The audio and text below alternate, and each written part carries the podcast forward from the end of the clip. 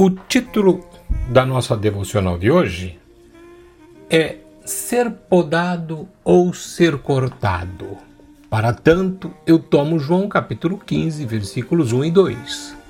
O texto nos diz assim: Jesus afirmando: Eu sou a videira verdadeira e meu pai é o lavrador. Toda vara em mim que não dá fruto, atira, e limpa todo aquela que dá fruto, para que dê mais fruto. Observe, Jesus declarou aos discípulos que ele era a videira verdadeira. Ele é a árvore da qual se nutre todo ramo. A igreja não é a videira, nem tampouco são os pastores ou líderes dentro da igreja. A igreja é parte dos ramos, mas o que sustenta todos e está em todos e se move em todos é Cristo. O pai não é a videira, o pai é aquele que trabalha a videira e sabe onde necessita é, é, exercer a poda e cuida dela de forma devida. Ele conhece as necessidades e opera com o propósito de que se produza frutos com abundância.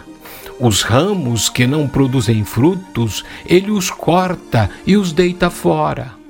Jesus, ao tratar disso, não falou com rodeios, mas deixou absolutamente claro o procedimento do Pai. O ramo existe para conduzir o fruto que a videira produz nele.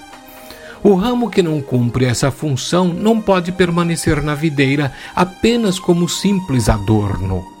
Uma segunda atividade do Pai se relaciona com os ramos que produzem frutos. O Senhor declarou que o Pai poda os ramos que dão fruto para que produzam mais fruto. Ninguém se salva da tesoura de Deus. Todos são podados, alguns para a vida e outros para a morte reflita sobre o que você ouviu. Como de costume, nós oramos assim: Pai que estás nos céus, poda em mim tudo o que for necessário.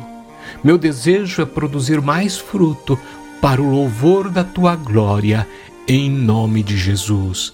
Amém.